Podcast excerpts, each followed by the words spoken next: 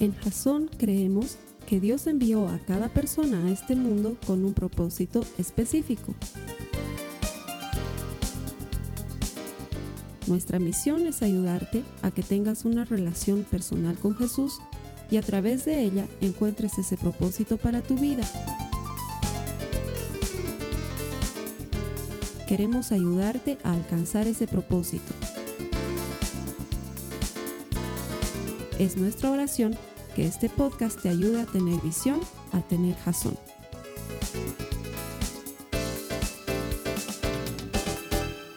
Las últimas dos semanas hemos venido hablando de que estamos en medio de una guerra invisible. Es muy real, pero no la percibimos porque es una guerra espiritual. Hay dos bandos claramente definidos. Y no participar de la guerra es definirse por uno de los bandos, por el bando contrario a Jesucristo. De hecho, una de las estrategias más frecuentes de Satanás es hacernos creer que Él no existe y es una de sus estrategias más efectivas porque si no crees que Él existe, entonces no vas a combatir contra sus fuerzas oscuras y contra su poder. Y de hecho Jesús dice claramente en el Evangelio, el que no está conmigo, está contra mí. Así que te toca elegir de qué lado de la batalla quieres estar. Bienvenidos a otra semana, jasonautas. Qué gusto que se hayan conectado una vez más a nuestros servicios. Oye, te quiero pedir un favor de entrada. ¿Qué tal si me ayudas a compartir, compartir este mensaje con alguien más? No te quedes con la idea de sí, me están pidiendo que lo haga, sino que hazlo efectivo. Pasáselo a alguien, este enlace es muy fácil de compartir y la prédica está colgada gratuitamente y de forma permanente en internet para que la puedas compartir con alguien más. Con eso estás haciéndole un gran servicio al reino de Jesucristo, extendiendo su palabra y su buena noticia a través de la tierra. Estamos en medio de esta serie que se llama La novia, el objetivo de la serie es bastante claro, es a partir de esa comparación que hay en la Biblia entre una novia que espera a su novio, encontrar aquellas cosas que la iglesia tiene que hacer y que la iglesia cumple como, parte de quién es en su tarea de preparar la llegada del novio, la llegada de Jesucristo. Y por eso te quiero contar una historia. Eh, hace unos años atrás, cuando yo trabajaba en una agencia de publicidad, eh, me acuerdo que fui ascendiendo de posiciones, entonces luego estaba ocupando un cargo de dirección y necesitaba tener un asistente. Y te cuento que ha sido un poco difícil conseguir un asistente que se adecue a las necesidades de una agencia como la que nosotros manejábamos en ese momento. Era muy exigente, teníamos muchas cuentas, yo era el encargado de las cuentas, mi trabajo era relacionarme con los clientes, recoger sus pedidos, hacerlos entender a la gente de la agencia, recoger las entregas de la agencia, hacerlas llegar a los clientes. Bueno, era un trabajo bien entretenido, pero un trabajo de mucha presión y necesitaba alguna asistente. Y te cuento que hemos intentado varias veces y me tocó más de una que realmente no solamente no tenían idea de lo que tenían que hacer en el oficio, sino que ni siquiera tenían las ganas de hacer algo por el oficio. Pero hubo una que se destacó de entre todas porque era realmente diligente.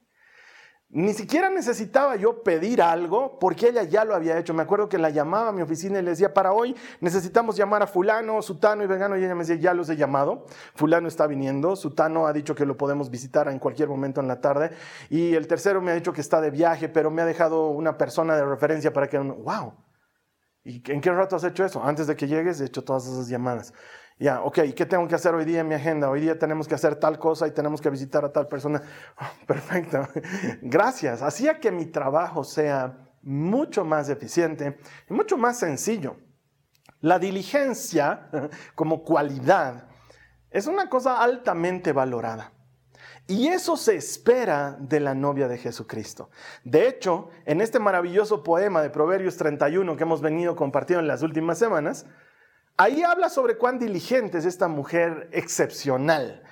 Esta comparación de la mujer excepcional con la iglesia le queda como anillo al dedo. Acompáñame, por favor, vamos a leer lo que dice en Proverbios, en el capítulo 31, los versos 15 al 18. Dice, hablando de, la esposa, hablando de esta mujer excepcional, dice, se levanta de madrugada y prepara el desayuno para su familia y planifica las labores de sus criadas. Va a inspeccionar un campo y lo compra con sus ganancias planta un viñedo. Ella es fuerte y llena de energía y es muy trabajadora. Se asegura de que sus negocios tengan ganancias. Su lámpara está encendida hasta altas horas de la noche. Eso es lo que deberíamos hacer como iglesia. Si te das cuenta, describe todas las tareas de una persona que no se deja en la flojera, que no se deja en la rutina, sino que por el contrario se mueve, es trabajadora, es audaz, es previsora, tiene todas las cosas arregladas, su familia no sufre porque ella está atenta a sus necesidades, sabe invertir, eso de ser diligente es altamente valorado y esta, este pasaje me hace recuerdo al de las diez vírgenes. Debes recordar esa parábola en la que Jesús dice eh, que hubo un grupo de vírgenes, cinco de ellas en la parábola, que sí fueron previsoras, que llevaron aceite extra, es decir, se involucraron un poco más en la tarea de esperar la llegada del novio. Las otras diez vírgenes no, las otras diez vírgenes solo llevaron lo justo. Y la iglesia tiene que elegir qué tipo de espera va a hacer mientras llegue el novio. Una espera como sea o una espera diligente, una espera involucrada. ¿Y sabes qué? Te has debido dar cuenta que esta época de pandemia es como que hubiera traído de regreso el tema eh, sobre la, la segunda venida de Jesús. No es que lo hayamos olvidado, pero como que no se hablaba mucho del tema y otra vez se ha retomado a raíz de la pandemia y a raíz de las tantas cosas que el miedo ha llevado a que la gente hable ciertas cosas que Probablemente algunas sí tienen que ver con Jesús, pero otras no. Y entonces, no sé a ti, pero a mí como cristiano me ha tocado ya hablar varias veces sobre este tema durante esta época de pandemia. Y te quiero asegurar esto, comenzando por esto. Nadie sabe cuándo regresa Jesús. Él mismo fue claro cuando les dijo a sus discípulos, nadie sabe el momento, el día, ni la hora, ni siquiera los ángeles, ni siquiera el Hijo, sino solamente el Padre. Eso nadie lo sabe. Nadie te puede decir cuándo sucederá. ¿Por qué? Porque la idea es que nosotros esperemos previsoramente, diligentemente, en acción, haciendo lo correcto, la llegada de Jesucristo. Él mismo lo puso en estas palabras, en Mateo 24, 45 al 47, cuando dijo, ¿quién es el criado fiel y atento a quien su amo deja encargado de los de su casa para darles de comer a su debido tiempo?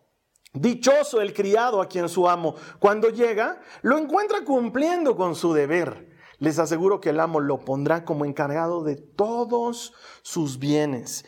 Esto nos habla de que es importante no saber la fecha porque así vamos a estar atentos, porque nuestra naturaleza más el enemigo presionando sobre nuestras vidas nos puede llevar a tomarlo con relax y decir, ok, todavía queda tiempo, sabemos que va a llegar en tal año, entonces podemos... No, la idea es que estemos constantemente preparados. Y sabes que el mensaje de hoy probablemente es el más escatológico de toda la serie y quizás el más escatológico en lo que va del año, pero te aseguro que te va a gustar escuchar sobre este tema y aprender aprender las cosas que la palabra de Dios nos va a enseñar y que se pueden volver muy prácticas para tu vida. Para los que no saben qué es escatológico, esto significa un estudio sobre los últimos tiempos. Estoy seguro que te va a interesar. Hoy vamos a hablar de eso en la novia diligente, así es como se llama el tema de hoy. ¿Y sabes qué? Esto es una verdad actual, este tema del fin de los tiempos es una verdad actual, pero eh, para muchos de nosotros es una mezcla de Hollywood y teorías conspiracionistas, porque la información que recibimos no necesariamente es bíblica.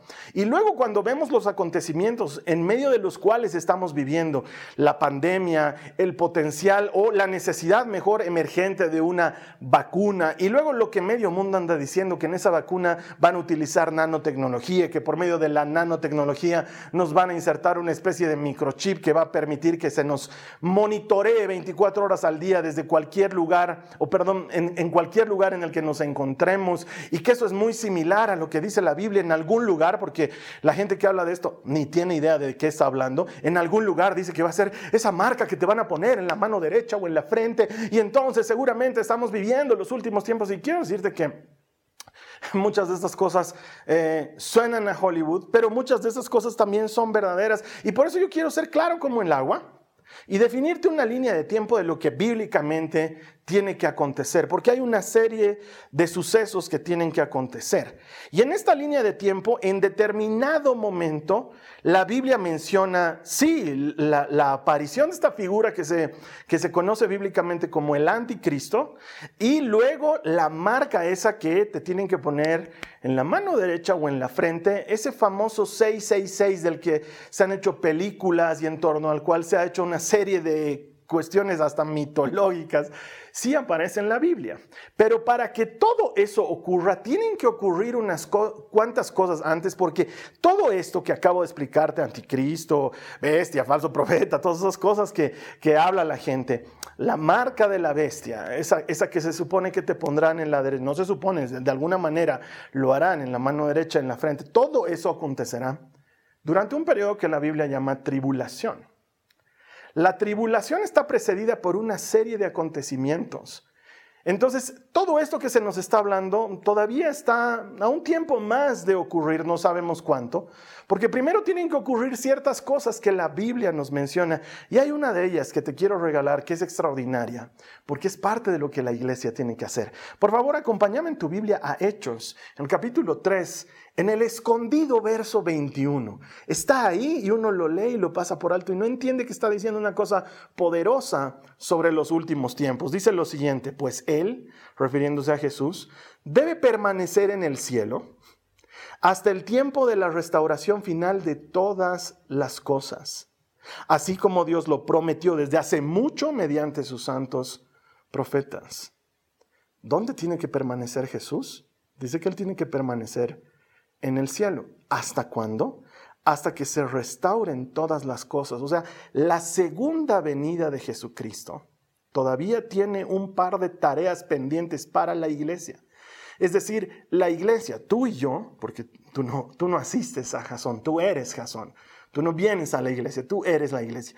La iglesia tiene tareas pendientes antes de que Jesús venga. Mientras tanto, Él está en el cielo y solamente vendrá cuando estas tareas se cumplan. ¿Qué tareas? Las de restauración final.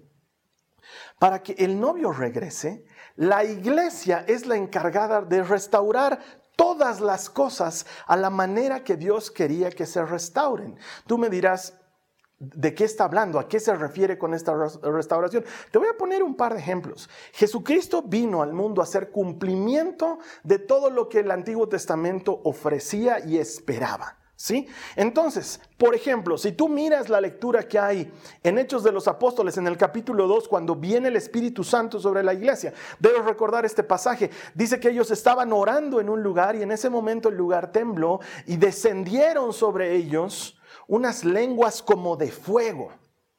Y empezaron a hablar en distintas lenguas, dice la palabra de Dios, en distintos idiomas. Hazle una pausa ahí y retrocederemos la película hasta, hasta casi el principio. ¿Recuerdas cuando los hombres se habían rebelado en contra de Dios y decidieron construir un edificio enorme que se llamó la Torre de Babel en busca de alcanzar a Dios a su manera? ¿Recuerdas lo que sucedió en esa torre?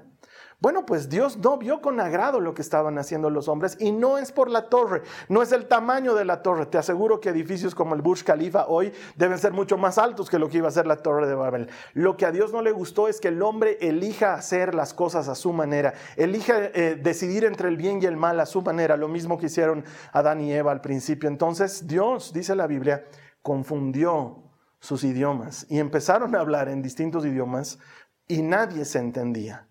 Lo que sucedió en Pentecostés, tres doritos adelante, vámonos, lo que sucede en Pentecostés es que todos empiezan a hablar en distintas lenguas, pero la gente que está afuera los escucha en su propio idioma. ¿Te das cuenta cómo hay algo restaurado?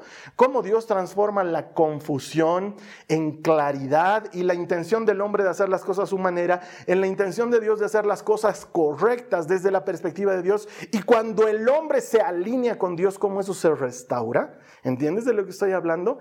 Ese tipo de restauración es la restauración que tiene que hacer la iglesia. La iglesia es la encargada de restaurar, por ejemplo, la relación, el nexo que hay entre el Sabbat y Jesucristo. Esa es otra cosa que no se habla con mucha frecuencia en la iglesia. Bueno, aquí sí en Jason hemos tenido cursos sobre el Sabbat bien interesantes y bien profundos, pero en general es como que los cristianos hubiéramos desechado el sábado. Y si bien el sábado no tiene que ser observado en cuanto a la ley, sí hay una relación estrecha entre ese día de reposo, ese día en el que paras y te detienes, y Jesucristo que dice, vengan a mí los cargados y cansados, y yo les daré reposo. descanso. Cuando Hebreos nos habla de entrar en el reposo del Señor, nos está hablando de ser uno con Jesucristo. Jesucristo es nuestro Shabbat. Encontrar esa relación y restaurarla a la manera original es tarea de la iglesia es invitarle al creyente a tener un momento de reposo, un día de reposar en Jesucristo. No un día de actividad, no un día en lo tuyo, un día de confiar, un día de esperar en su provisión, un día de reposar y recuperar nuestras energías y nuestras fuerzas en Él. Por eso Él sigue diciendo, vengan a mí los cargados, los cansados, yo les daré descanso. Jesús es nuestro Shabbat. Eso es algo que la iglesia restaura. La iglesia restaura la relación que había entre el tabernáculo, el templo, el lugar sacrificial y Jesucristo. Antes se necesitaba un templo. Antes se necesitaba un lugar de sacrificios, ahora tenemos todo en Cristo. Él es el Cordero, Él es el altar, Él es el sacerdote. Cuando nosotros tenemos a Cristo, hemos sido crucificados juntamente con Él, dice la palabra, y por Él resucitaremos a la vida eterna. Esa restauración ocurre en Jesucristo. Nuestra tarea es ponerla al alcance de la gente. Y muchos entienden mal y, se equivocan pensando que lo que necesitamos es hacernos judíos. No necesitamos hacernos judíos. Amamos a los judíos, oramos por Israel, creemos que Dios tiene promesas para ese pueblo, pero los gentiles no necesitamos volvernos judíos. Necesitamos que las cosas se restauren, es decir, que alcancen su justo cumplimiento de cómo debió ser a como Dios quiere que sea ahora. O, por ejemplo, es necesario restaurar la relación que hay entre la ley y Cristo. Muchos cristianos dicen, no, el Antiguo Testamento ya no sirve para nada porque eso, es antes de la gracia, pero Jesús ya vino y con él ya el Antiguo Testamento no es necesario. No, al contrario, la restauración de la ley es darle el justo sentido a todo el Antiguo Testamento desde la perspectiva de Cristo resucitado y Salvador. Todas esas cosas las hace la iglesia. Todas esas cosas tú las escuchas, las vives y las participas a través de la iglesia. Necesitamos ser los restauradores. ¿Por qué? Porque tanto más restauremos todas las cosas como al principio, tanto más apresuramos la venida de Jesucristo. Los creyentes tenemos que restaurar la alabanza, transformar nuestros momentos de alabanza en esa alabanza bíblica, esa que dice la palabra de Dios. Dios habita en medio de las alabanzas de su pueblo. Él se mueve con libertad entre el pueblo que le adora. Eso tenemos que restaurarlo, volverlo a hacer como Dios quiere que se haga. Tenemos que restaurar la lectura pública de las escrituras, algo que se ha limitado a ciertos lugares o a ciertos momentos dentro de la iglesia. Tiene que volverse algo público, leer siempre la Biblia delante de la gente, como se hacía en el Antiguo Testamento, como quiere Dios que se ha hecho, eso nos toca restaurarlos. ¿Y sabe qué restaurarlo? ¿Y sabes qué tenemos que restaurar? La misión de Jesucristo. Él nos las ha legado a nosotros. Él ha cumplido su misión, pero luego nos la traspasa. ¿Cuál es su misión? El Espíritu del Señor está sobre mí. Él me ha ungido para llevar las buenas noticias a los pobres, para anunciar la libertad de los cautivos, para dar vista a los ciegos, para declarar el año favorable, el año de jubileo, ese Shabbat de Shabbat, el año grande de alegría, de festejo del Señor. La iglesia es la encargada de restaurar todo eso. ¿Cómo lo hacemos? Predicándolo, viviéndolo, testificándolo, haciendo iglesia, no solamente dentro de nuestras cuatro paredes, pero afuera, viviendo estos principios, enseñándole a cuanta gente podamos sobre la alabanza, sobre la lectura de la palabra, sobre la oración, sobre la buena noticia de que no necesitamos hacer algo para merecer la eternidad, que Cristo ya lo hizo todo por nosotros, solo tenemos que arrepentirnos y creer. Todo eso es lo que la iglesia está restaurando y tiene que seguir restaurando. La novia tiene un trabajo pendiente, un trabajo vigente. Su trabajo es restaurar todas las cosas para que el novio regrese. En esa misma línea de tiempo, en lo que la iglesia está restaurando todas las cosas, también está sucediendo algo. Esto lo cuenta Pablo en Segunda de Tesalonicenses. Vamos a ver lo que dice a continuación. Dice, ahora, amados hermanos, aclaremos algunos aspectos de la venida, sobre la venida de nuestro Señor Jesucristo y cómo seremos reunidos para encontrarnos con Él. No se dejen perturbar ni se alarmen tan fácilmente por los que dicen que el día del Señor ya ha comenzado. Mira que en época de Pablo esto ya se hablaba. No les crean, ni siquiera si afirman haber tenido una visión espiritual, una revelación o haber recibido una carta supuestamente de nosotros. No se dejen engañar por lo que dicen. Pues aquel día no vendrá hasta que haya una gran rebelión contra Dios y se dé a conocer el hombre de anarquía, aquel que trae destrucción. A ese nosotros le llamamos el anticristo porque luego Juan lo llamará así. Se exaltará a sí mismo y se opondrá a todo lo que la gente llame Dios y a cada objeto de culto. Incluso se sentará en el templo de Dios y afirmará que Él mismo es Dios. Esto me suena muy parecido a la agenda de muchos movimientos tumultuosos que hay hoy en día. ¿No se acuerdan de que les mencioné todo esto cuando ya estuve con ustedes? Y ustedes saben que es lo que lo detiene, porque solo puede darse a conocer cuando le llegue su momento, pues esa anarquía ya está en marcha en forma secreta y permanecerá, ¿qué dice ahí? Secreta hasta que el que la detiene se quite de en medio.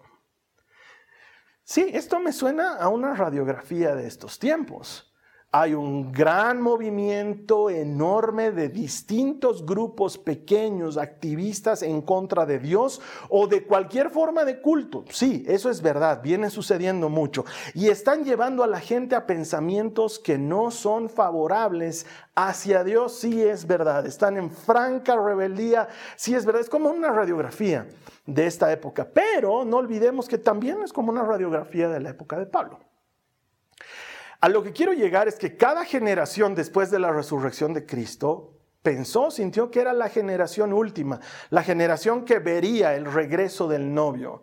Y con esto no estoy queriendo minimizar los hechos que están aconteciendo ni lo que estamos viviendo. No quiero restarle importancia. Lo que quiero es afirmar el principio de diligencia. Nadie sabe la hora. La iglesia en la época de Pablo fue diligente y la iglesia en nuestra época tiene que ser diligente porque no sabemos cuándo regresa el novio y nuestra tarea es esperarlo con los brazos abiertos, con las cosas restauradas para que él encuentre una novia limpia y sin mancha, como la que él mismo se está preparando. Eso es lo que quiero afirmar. Lo que quiero es que nos demos cuenta que independientemente de si nosotros somos la generación que verá el fin de los tiempos o no, nuestra tarea no cambia. Tenemos que ser diligentes. Lo acabamos de leer en este pasaje. Hay una anarquía en movimiento pero algo la detiene. Hay alguien que la detiene, dice la palabra. ¿Quién la detiene? El Espíritu Santo. Si el enemigo, si en esta batalla espiritual el enemigo no se desata con toda su furia, es porque el Espíritu Santo no se lo permite, porque Dios sigue siendo soberano sobre toda la creación. Ahí alguien debería decir amén. Dios sigue siendo y siempre será soberano en toda la creación. El Espíritu Santo es el que detiene esto que la Biblia llama el misterio de la iniquidad o esta anarquía. El Espíritu Santo lo detiene. ¿Y sabes dónde está el Espíritu Santo? En la iglesia. Jesús prometió en la última cena a sus discípulos que el Espíritu Santo moraría en nuestros corazones y que Él nos conduciría a toda verdad. El Espíritu Santo está dentro de nosotros. La iglesia tiene el Espíritu Santo. Y entonces, en la línea de tiempo que te vengo explicando, el día que ocurre el arrebatamiento, que es previo a la tribulación, que es previa a la marca de la bestia, el día que ocurre el arrebatamiento, la iglesia será llevada y el Espíritu Santo con ella. Y desde ese momento ya no hay quien detenga el, misterio de la iniquidad. Se suelta. Y ahí comenzará esa tribulación. Y siete años durará, dice la palabra de Dios, y tres años, los tres primeros y medio años serán de alegría y de un gran gobierno y de mucho carisma, y los siguientes tres y medio años serán de tribulación, cual nunca se ha visto. Es lo que Jesús nos enseña, no es invento, no es eh, elucubración de nadie, está escrito ahí en la palabra, pero en los tiempos primero tiene que suceder la restauración de todas las cosas para que luego venga el arrebatamiento de la iglesia y el Espíritu Santo se va con la iglesia y luego recién comienza el misterio de la iniquidad, la tribulación, y luego recién la famosa marca de la bestia o el 666. Ese es el orden en el que suceden las cosas. Nuestro trabajo como iglesia, como portadores del Espíritu Santo, es entrar en esa batalla. Ahora entiendes por qué estamos en medio de una batalla. No es invento del pastor, no es una cosa entretenida para hablar en esta época, es algo real. Hay un ejército tratando de rebelarse continuamente en contra de Dios y el Espíritu Santo por medio de la iglesia lo está deteniendo. ¿De qué lado de la batalla estás tú? ¿Del lado de los que detienen este misterio de la iniquidad del enemigo o del lado de los que lo promueven, del lado de los que lo liberan, del lado del que, del que lo suelta? La iglesia tiene esta tarea, detener esto por medio del Espíritu Santo y mientras estamos deteniendo esta obra del enemigo, restauramos familias, restauramos matrimonios, restauramos hogares, restauramos gente que tenía vicios, restauramos corazones, sanamos heridas, testificamos del Evangelio, instauramos, implementamos el reino de Dios en esta tierra. Todo eso es una bomba en el reino de las tinieblas, porque mientras el enemigo está tratando de llevarse con él a la gente, nosotros, la iglesia, tú y yo, seguimos rescatando personas para Jesucristo. Esto es real. Está sucediendo delante de nuestros ojos. Encende cualquier noticiero y velo. Lee cualquier periódico, velo. Ve las redes sociales. Hay un movimiento creciente que va en contra de Dios, directamente en contra de Dios. Ya no es un tema de tu postura o mi postura, es en contra de Dios, en contra del fanatismo religioso. Es en contra de Dios. Lo que acabamos de leer en Segunda de Tesalonicenses está sucediendo. Es nuestro trabajo hacer que la iglesia sea palpable para la gente. Y hay una jugada clave. En toda esta guerra, en toda esta batalla, hay una jugada clave, una cosa más que tiene que hacer la iglesia para que Jesús regrese. Una cosa más que tiene que hacer la iglesia para ser llevada, una jugada final. Y Jesús la dijo claramente. Acompáñame a Mateo en el capítulo 24, en el verso 14. En palabras de Jesucristo, Él dijo esto. Y se predicará la buena noticia acerca del reino por todo el mundo, de manera que todas las naciones la oirán, y presta atención, y entonces vendrá el fin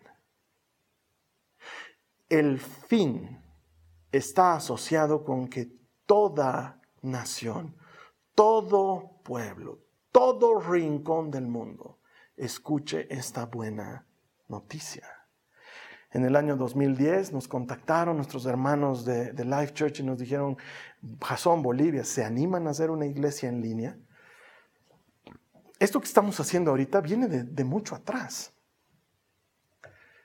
Nos reunimos con los hermanos de, la iglesia, con los, con los, líderes de la iglesia, oramos al respecto.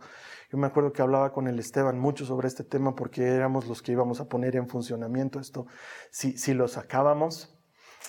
Y me acuerdo que oramos y el Señor puso en nuestro corazón y nos regaló esta misma palabra que acabas de escuchar. Este Evangelio llegará hasta el último rincón del mundo y entonces vendrá el fin y nosotros dijimos, amén. Es nuestra contribución para que Cristo venga pronto. Llevar este Evangelio hasta el último rincón del mundo. Y un par de semanas atrás, justamente estábamos viendo las métricas con el Esteban, esas, esas, esos resultados que nos da el Internet para saber cómo está funcionando y a dónde está llegando. Y Dios mío, hay lugares a los que jamás en nuestra vida nos hubiésemos imaginado que una prédica de una iglesia chiquita en La Paz, Bolivia, iba a llegar. Eh, y, no te digo por lo espectacular que sea en cuanto a número o a cantidad, sino por ese rincón. Azerbaiyán, Sarajevo, lugares que, digo, ¿quién se ha podido conectar desde ahí? Lugares en la India, lugares en Palestina, lugares en Rusia. Hoy esta iglesia predica en español. ¿Por qué alguien iría a ver un mensaje así en un lugar tan alejado del mundo?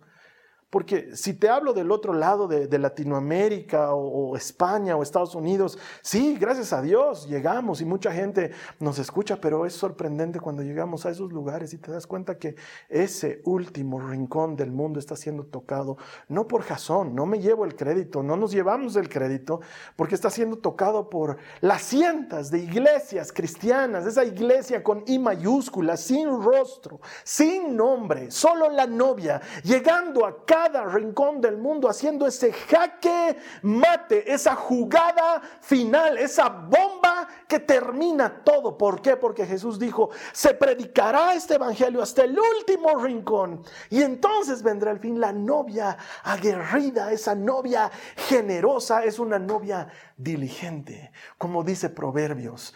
Hasta altas horas de la noche sigue trabajando. Tiene a toda la familia bien atendida. Como dice Jesús, ¿quién es ese siervo fiel y bueno que da de comer a sus a, la gente de su Señor, la iglesia los tiene alimentados, los tiene alimentados de la palabra, los tiene alimentados en necesidades. La iglesia es diligente, es valiente, es esforzada, compra un terreno, planta un viñedo, hace cosas. La iglesia está en medio de una batalla y está ganando esa batalla. Porque sabes que en esta batalla Cristo no pierde. Él ya venció en la cruz del Calvario. Él sigue venciendo, rescatando, sanando, restaurando, perdonando, levantando. Él sigue haciendo eso. ¿Por medio de quién? Por medio tuyo, por medio mío. Somos la novia de Jesucristo. Somos la iglesia. Necesitamos restaurarlo todo. A como era en el principio, a como era en Hechos 2. Esa iglesia local que es la esperanza del mundo. Mira lo que dice Hechos 2 en los versos 42 al 47. Dice, todos los creyentes se dedicaban a la enseñanza de los apóstoles a la comunión fraternal, a pasar tiempos juntos, grupos pequeños, compartimientos bíblicos, a participar juntos de las comidas, entre ellas la cena del Señor, que es algo que hacemos habitualmente, y a la oración, se reunían a orar, que es lo que hace la iglesia. Un profundo temor reverente vino sobre todos ellos, y los apóstoles realizaban muchas señales milagrosas y maravillas. Eso es algo que la iglesia tiene que restaurar. Todos los creyentes se reunían en un mismo lugar y compartían todo lo que tenían. Poner las cosas en común entre los creyentes, ayudarnos unos a otros. Vendían sus propiedades y posesiones y compartían el dinero con aquellos en necesidad. Adoraban juntos en el templo cada día la adoración tiene que ser diaria. Se reunían en casas para la cena del Señor y compartían sus comidas con gran gozo y generosidad. No solamente compartían con gozo, sino que además daban, eran generosos todo el tiempo alabando a Dios y disfrutando de la buena voluntad de toda la gente. Una iglesia contagiante, no odiada, repelida, sino una iglesia contagiante. Y cada día el Señor agregaba a esa comunidad cristiana los que iban siendo salvos. Si la iglesia hace su parte, el Señor hace la suya. Si tú y yo como iglesia, en tu trabajo, en tu universidad, en tu colegio, en tu grupo de amigos, al salir de compras, en el mercado, si tú y yo hacemos lo que nos toca hacer como iglesia, el Señor hace su parte. Él añade cada día a la iglesia a los que van a ser salvos. Es nuestro trabajo ser diligentes.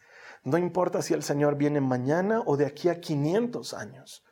Nuestro trabajo es ser diligentes. No somos diligentes porque el tiempo apremia, porque ah, parece que es la marca de la bestia la que nos van a poner en la vacuna. Somos diligentes porque queremos que el novio regrese, porque queremos estar con Él, porque queremos disfrutar de la eternidad que Él tiene preparada para nosotros. Mi hermana, mi hermano, hacer iglesia es una bomba atómica en el reino del enemigo.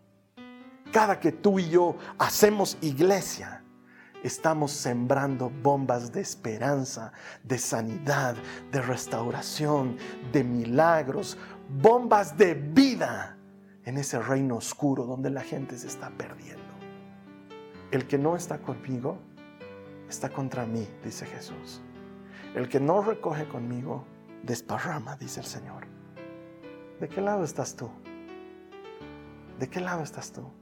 Hay una serie de cosas que tenemos que hacer antes de que comience ese tiempo de tribulación y luego esa marca de la bestia y luego el último momento, la segunda venida de Jesucristo. Con todo poder y con toda gloria a terminar de restaurarlo todo completamente. Y entonces ahí es cuando la Biblia dice que todo ojo le verá y toda lengua confesará que Jesucristo es el Señor, para gloria de Dios Padre. Esa es la línea de tiempo y la iglesia diligente está restaurando todas las cosas y por medio del Espíritu Santo está deteniendo la iniquidad para que Cristo regrese. hasta que este Evangelio sea predicado hasta el último rincón. Oh, yo quiero invitarte a que oremos por esto. La iglesia no es algo que se vive en cuatro paredes, es algo que se saca, porque es algo que vives todos los días. ¿Qué tal si le pedimos al Señor que nos haga esa iglesia diligente, precavida, esforzada, trabajadora? que no se cansa de anunciar la buena nueva para los pobres, la libertad para los cautivos, la vista para los ciegos, el año favorable del Señor. Si tú quieres ser esa iglesia diligente, esa novia diligente. Cierra tus ojos, ora conmigo. Por favor, todos los que van a orar, háganmelo saber haciendo clic en el botón que está apareciendo aquí. Para los que nos están viendo después en YouTube o en Facebook, oye, escríbeme algo en la sala de chat. Eso me ayuda a saber a cuántas personas hemos estado bendiciendo con este mensaje. Eso me anima a mí. Dame una manito para que yo también me sienta animado por todo lo que estamos viviendo. Te voy a pedir que ores conmigo. Cierra tus ojos. Ayúdame a decirle al Señor, Padre amado, te doy muchas gracias porque traes paz a mi corazón, porque me enseñas a no temer por los días finales. Me entregas una tarea y me das la manera de cumplirla. Señor Jesús, en tu nombre quiero restaurar todas las cosas. No solamente todas aquellas promesas que tú has hecho para que se cumplan, pero que sean de restauración en la vida de las personas con las que me conecto, en las familias que visito, los amigos con los que tengo contacto, en este mundo tan necesitado de esperanza. Señor, seré yo, díselo a Jesús, seré yo el que lleve, la que lleve esa buena noticia hasta el último rincón del mundo. Yo lo haré para que tú regreses. Te doy gracias por tenerme en cuenta para tu plan. Te amo Jesús. Amén. Cada vez que tú compartes este mensaje, le envías el enlace a alguien, em, le mandas el podcast o cualquier otro mensaje de la iglesia, no solo de Jason, de la iglesia grande con I mayúscula, cada vez que le haces llegar esto a alguien más, no sabes hasta qué rinconcito del planeta está llegando ese mensaje. Esa es nuestra tarea. Si tú nunca has recibido a Jesucristo y estás escuchando un mensaje cristiano por primera vez, o ya escuchaste varios mensajes cristianos, pero este fue el que hizo que decidas que quieres seguir a Jesucristo hasta el fin, yo te invito a que hagas esta oración sencilla. Le vamos a pedir perdón por nuestros pecados y le vamos a entregar el dominio de nuestras vidas. Solo repite conmigo, dile, Señor Jesús, te pido perdón por todos mis pecados. Te recibo como mi Señor y mi Salvador. Sé que resucitaste y que en ti tengo vida eterna. Gracias Señor. Amén. Si tú has hecho esta oración, hay un festejo enorme en el reino de los cielos y entre nosotros, la iglesia, porque estamos rescatando, estamos restaurando, estamos sanando, estamos trayendo gente. ¿Para qué? Para las hermosas bodas del Cordero. El evento después de la segunda venida de Jesús, cuando seamos uno con Él hasta la eternidad. Eso va a suceder, eso va a suceder y tú y yo lo vamos a ver. Ahí recibiremos ese segundo abrazo del que siempre hablamos en Jasón, porque el primero es el abrazo en el que Jesús te da la bienvenida, pero el segundo es ese en el que Él te dice, siervo fiel y bueno, en lo poco fuiste fiel, en lo mucho te pondré. Entra y disfruta del gozo de tu Señor. Ahí vamos a festejar lo que en Jasón ha sido una constante desde que hemos iniciado este ministerio, que todo el que encuentra a Dios encuentra vida. Te espero aquí la siguiente Esta ha sido una producción de Jason Cristianos con Propósito. Para mayor información sobre nuestra iglesia o sobre el propósito de Dios para tu vida, visita nuestro sitio web www.jason.info. Allí encontrarás muchos recursos para animarte en tu relación con Dios, enseñanzas, nuestro blog, prédicas y mucho más. Te lo deletreamos www www.jazon.info. También puedes visitarnos en nuestro sitio en Facebook www.facebook.com barra Que Dios te bendiga abundantemente. Muchas gracias.